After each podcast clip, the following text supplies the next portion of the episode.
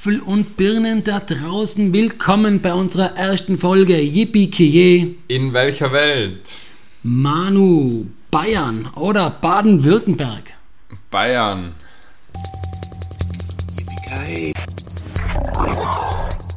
Perfect. In welcher Welt? Warum heißt unser Podcast In welcher Welt heute und warum die Frage Bayern gegen Baden-Württemberg? In welcher Welt geht es hauptsächlich ums aktuelle Bierbong-Geschehen? Warum Bierbong? Wir sind beide in der Bierbong-Bundesliga aktiv und nehmen auch regelmäßig an größere Turniere teil. Und da greifen wir heute das Relegationsspiel zwischen den Franken und den Stuttgartern auf. Werfen wir gleich einen Blick auf die Begegnung und schauen auf E1, das Duell zwischen Michael Neubauer und Felix Burger. Da trifft Erfahrung auf Newcomer, äh, alter Hase auf einen aufstrebenden Stern. Der Michel hat schon alles gewonnen, was man im Bierpong gewinnen kann und der Febo ist erst seit kurzem in der Szene dabei, hat aber in Michel letzte Woche bei einem Online-Turnier sogar schlagen können. In einem Best of Seven, wo es nur dazu um so viel geht, sehe ich aber in Michel deutlich vorne. An Trainingsutensilien soll es ihm eigentlich auch nicht mangeln, weil er hat schon einen Zweitwohnsitz anmelden müssen, nur um seine ganzen Tische, die er bei Shooting Contest gewonnen hat, unterzubringen. Preiset den König. Dann auf E2 haben wir den Christian Schwenk gegen den Ruben Hin. Ja, der Christian Schwenk alias Mr. Bauch was der zurzeit online abliefert, das ist einfach nur pervers. Also der spielt da seine Gegner regelrecht in Grund und Boden und ich glaube, da hat der Ruben wenig zu lachen. Das ist eindeutig ein schweres Los. In einem 1 gegen 1 möchte ihn Mr. Bauch niemals vor mir stehen haben. Und sollte das trotzdem mal der Fall sein, dann lasse ich es auf dem Trash Dog drauf ankommen. Und das gebe ich auch den Ruben hin als Tipp mit. Dann im E3 der Crouch gegen Gianluca Trapasso. Gianluca Trapasso klingt, Manu, wie ein Fußballstar aus der Serie A. Ja, der hat sicher schon einige Tore gegen Juve geschossen. Müssten wir mal nachschauen, ja. Auch wenn der Crouch, der Enfant terrible der Franken, in der letzten Saison nicht das abrufen hat können, was man von ihm gewohnt ist, sehen wir ihn trotzdem vorne. Dann auf E4 haben wir den Martin Wagner, Captain der Franken, gegen den Manuel Schmidt. Der Martin, besser bekannt als Waschi, Publikumsliebling von uns allen und auch noch Pressesprecher der Franken, wird in der Partie gegen uns ja, unbekannten Manuel Schmidt gar nichts anbrennen lassen. Dann im Fünfer Einzel der Pascal Enser gegen Tim Ruppert. Ich glaube, zum Pascal Enser hast du eine super Geschichte, oder Julian? Der Pascal und ich hatten das Vergnügen, in der Bundesliga-Saison 1 gegeneinander zu spielen und das hat er dann auch 4 zu 3 nach mehreren Overtimes für sich entscheiden können und daher bin ich der Meinung, dass der Pascal auch hier die Nase vorne haben wird. Allerdings möchte ich hinzufügen, Pascal, solltest du wieder gegen mich spielen in der nächsten Saison, mach dich bereit, sei gewappnet, denn ich möchte meine gottverdammte Revanche haben. Und nach mehreren Umschweifen kommen wir endlich zu E6 und zwar Kevin Probst gegen Florian Ecker. Der Kevin, habe ich nachgeschaut, hat letztes Jahr eine Bilanz von sieben Siege, sieben Niederlagen gehabt was ziemlich solide ist und auch für ihn spricht, muss ich sagen. Und er hat sich ja in letzter Zeit als Online-Partner von Michel etablieren können. Und der Florian Ecker sagt uns im Prinzip gar nichts. Ein unbeschriebenes Blatt, was auch extrem gefährlich sein kann. Es sind generell vielleicht eine komplette Mogelpackung, die Mannschaft. Ja, die man aber trotzdem auf jeden Fall nicht unterschätzen darf. Und jetzt sind wir schon bei den Duellen der Mädels angelangt. Im E7 die Jolene Schupp gegen die Alexandra Kuna. Und da sage ich jetzt zum ersten Mal, sehe die Stuttgarter vorne mit der Alexandra Kuna. Vollkommen richtig, Julian. Die Alexandra hat schon viel Online-Erfahrung mit dem Team Schwarmbauer gesammelt, hat da auch solide Leistungen erbracht und auch schon ein bisschen was gewonnen, habe ich gesehen. Somit sind wir jetzt schon beim letzten Einzel angekommen zwischen der Anna Knaus und der Lena Kövesi. Die Anna Knaus hat letztes Jahr schon Bundesliga-Erfahrung sammeln können. Die Lena Kövesi ist Äh, für uns ein unbeschriebenes Blatt, aber ich sehe das trotzdem ziemlich ausgeglichen, das E8, muss ich sagen. Also das kann so und so ausgehen. Wenn wir uns die Taktiken der beiden Mannschaften einmal genauer anschauen, dann sehen wir, dass die Franken mit der ersten Garde, also volle Bauer, auffahren. Und die Stuttgarter mischen da ein wenig durch. Die Franken schicken wirklich ihre besten Doppel ins Rennen. Im T1 spielt Mac, im D2 laufen sie mit den Warriors auf, im D3 kombinieren sie in Pascal Enzer mit dem Kevin Probst und im Doppel 4 äh, das lassen sie die Mädels spielen.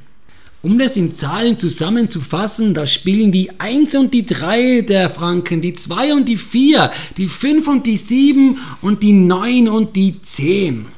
Komplett anderes Bild bei den Stuttgartern. Sie würfeln quasi ihre Doppel wild zusammen. Da spielt eigentlich alles zwischen 1 und 20. Hört sich das nach einer guten Taktik für die an, Manu? Na, und ich bin mir auch nicht sicher, ob ihnen der Ernst der Lage bewusst ist, ob sie wissen, um was es da geht. Ich glaube eher nicht. Für uns kommt es so vor, als würden sie einfach Lotterie spielen, irgendwelche Zahlen reinwerfen und hoffen, dass es aufgeht. Ja, kann man ja mal probieren. Um langsam zu einem Ende zu kommen, wird es der heiß umkämpfte Krimi, die sogenannte Aufstiegsschlacht von Süddeutschland. Denn wir haben eine Wette am Laufen, wo der Verlierer am Ende dann 20 Liegestütze machen muss. Und der Manu hat beim Tippen den Vorteil auf seiner Seite, denn er darf als erster tippen. Ja, dann kaufe ich mal die Franken ein und sag, sie gewinnen das 11 zu 5.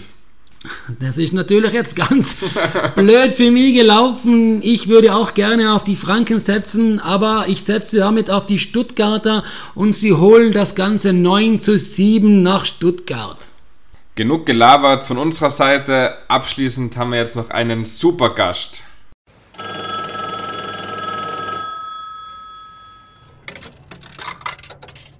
In welcher Welt könnt ihr uns schlagen?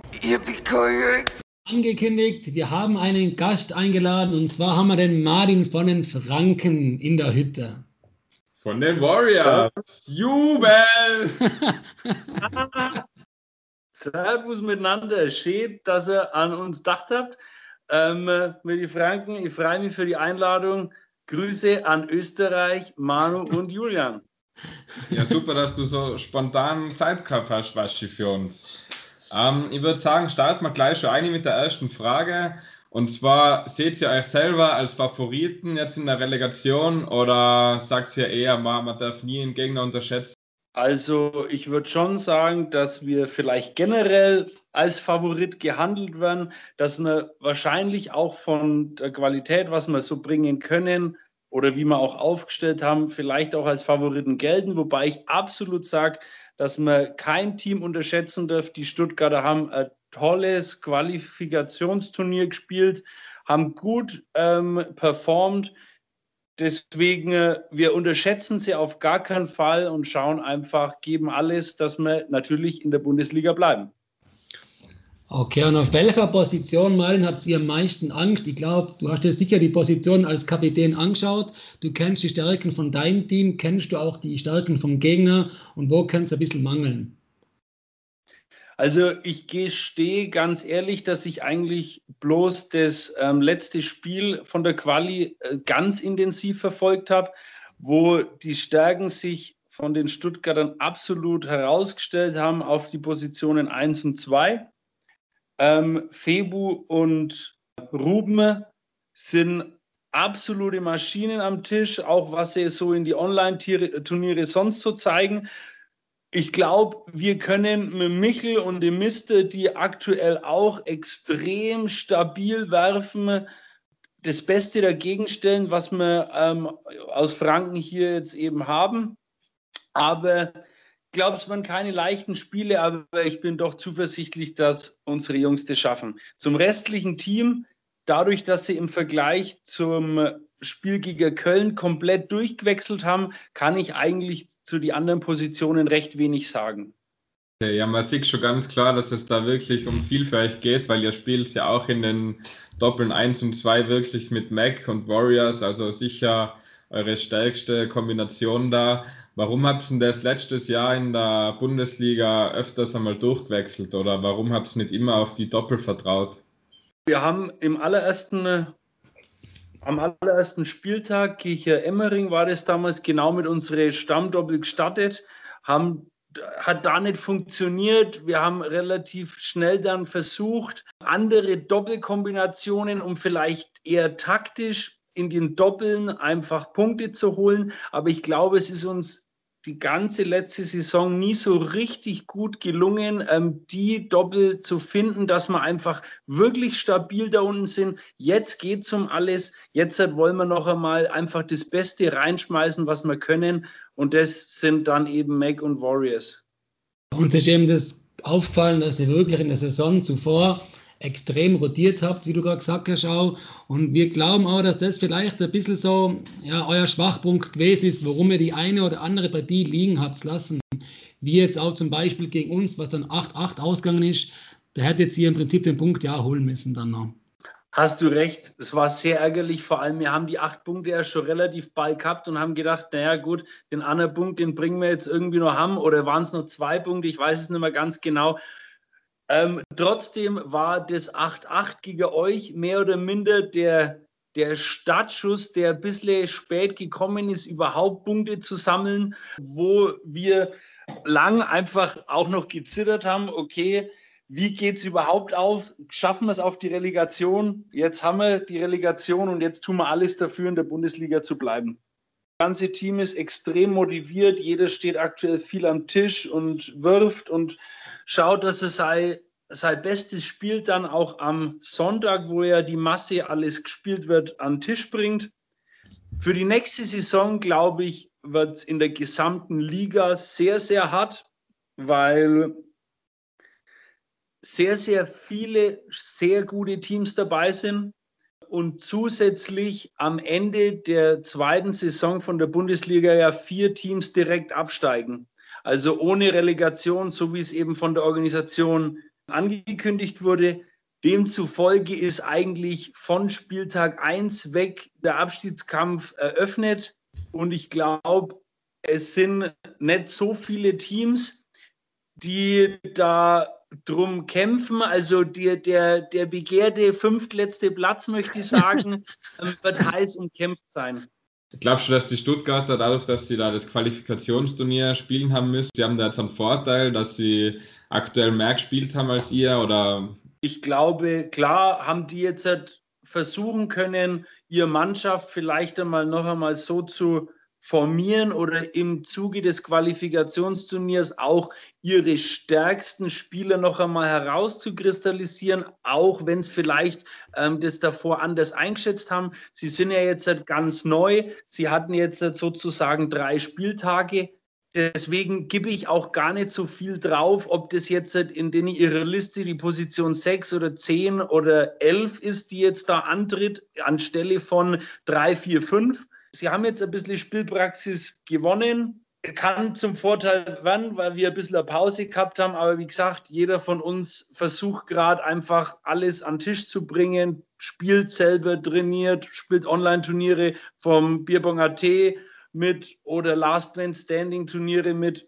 Das heißt, wir wollen wirklich in der Bundesliga bleiben. Habt ihr auch ein Worst-Case-Szenario besprochen? Also ihr verliert gegen die Stuttgart, ihr steigt ab ähm, geht sie dann mit derselben Ernsthaftigkeit in die zweite Bundesliga und bleibt die Mannschaft dann so bestehen, wie ihr sie jetzt habt? Oder habt ihr da ein, zwei Spieler, die sagen, na, wenn ihr absteigt, dann interessiert ihr das im, im Grunde nicht mehr? Ja, es ist einmal angeschnitten worden und es hat auch eigentlich jeder gesagt, nee, Bierpunkt, sie haben Bock da drauf, auch Bierpunkt Bundesliga. Sie wollen auch eine zweite Bundesliga spielen, um dann vielleicht, vielleicht einen, einen direkten Wiederaufstieg, also das muss dann immer das Ziel sein, das zu realisieren. Die Mannschaft wird die gleiche bleiben. Ich meine, wir sind ja eh relativ schmal aufgestellt. Also haben keine, wenn uns da Leute wegbrechen, dann wird es schnell dünn. Deswegen die Mannschaft wird so bleiben und wir werden auch so in der zweiten Bundesliga auflaufen, sollten wir tatsächlich am Sonntag wieder erwarten verlieren. Abschließend jetzt noch, Waschi, ähm, was glaubst du, wer wird nächstes Jahr Meister in der zweiten Saison quasi? Ich habe ja eure Angaben auch schon ein wenig verfolgt und ich bin da absolut eurer Meinung. Das kann extrem heiß werden zwischen zwei Teams. Für mich stehen als heißesten Kandidaten eigentlich wirklich schon die Schweizer da, weil sie sich jetzt noch einmal eben mit drei Zugängen da noch mal die absolute Qualität mit dazu holen, die auch einfach große Titel gewonnen haben, wie die SSOBP und große, große Geschichten mit den Leuten, die sie dazu geholt haben. Von daher, ich glaube, die Schweiz wird es machen, also die Innerschwitz. Und hinten dran kann eigentlich nur Emmering oder euer Team, also die Österreicher, die Innsbrucker stehen, weil überall so stabile Qualität da ist. Es wird krasse Geschichte oben wie unten. Schauen wir, was passiert. Wird eine sehr spannende Saison, glaube ich, nächstes Jahr. Wenn wir in die zweite Liga gehen sollten, wo ich auch sagen muss, dass auch ein neues Innsbrucker Team mit die Orchkatzel, wo ich extrem interessant finde, weil das ja auch genau eigentlich aus meine Bierpong-Anfangzeiten von im, im Bereich 2012, wo einfach sehr viel Qualität von damals vereint ist und wo ich mich auch auf so eine Begegnung freuen würde, wenn es jetzt ja der Abstieg wird, wovon wir nicht ausgehen. Okay, na gut. Waschi, dann sind wir, glaube ich, am Ende. Danke für die Zeit und viel Erfolg für die Relegation. Danke euch für die Einladung und macht weiter so einen coolen Podcast. danke, danke. danke. Perfekt. In welcher Welt? An unsere Bierbong- und Podcast-Freunde da draußen. Wenn ihr Bock drauf habt, dass wir auch euer Team einmal aufgreifen und eine spannende Begegnung in unserem Podcast bringen, dann erreicht sie uns unter yippie.gmx.at oder unter Facebook als yippie-salz für die Wunde oder auf Instagram yippie salz. Bleibt dran, yippie